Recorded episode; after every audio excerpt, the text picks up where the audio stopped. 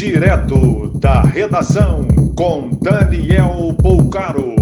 Olá, boa noite. Essas são as principais notícias da noite desta terça-feira, 5 de maio de 2020. Alerta: mensagens usando o nome do Tribunal Regional Eleitoral do Espírito Santo contêm links para roubar dados. Quatro centros de saúde de Fortaleza, no Ceará, já possuem contêineres de refrigeração com capacidade de conservar até 18 corpos. Por falta de aplicação de medidas contra o coronavírus, uma concessionária de transporte público de Maringá, no Paraná, foi multada em 444 mil reais. O governador de Goiás, Ronaldo Caiado, descartou o sistema de lockdown no estado.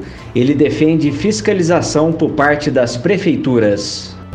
Decreto a ser publicado amanhã deve confirmar em 80 reais a multa por quem não usar máscara em Belo Horizonte. Três pessoas da mesma família morreram de coronavírus na Baixada Fluminense.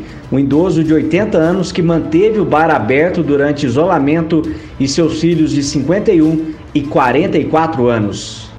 Morreu por coronavírus em Porto Velho, Rondônia, um servidor de 57 anos da área de saúde. Ele estava na UTI há duas semanas.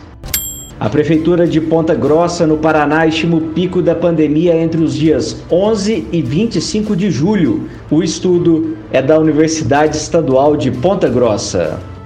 O horário do comércio de Campo Grande, Mato Grosso do Sul, foi estendido para as 21 horas. O novo decreto estipula também a abertura para 9 da manhã. Mais de 5 milhões de brasileiros já sacaram o benefício de 600 reais. A Caixa acredita que as filas devem cair nos próximos dias. Mais informações no site da redação.com.br. Você ouviu direto da redação com Daniel Bolcaro.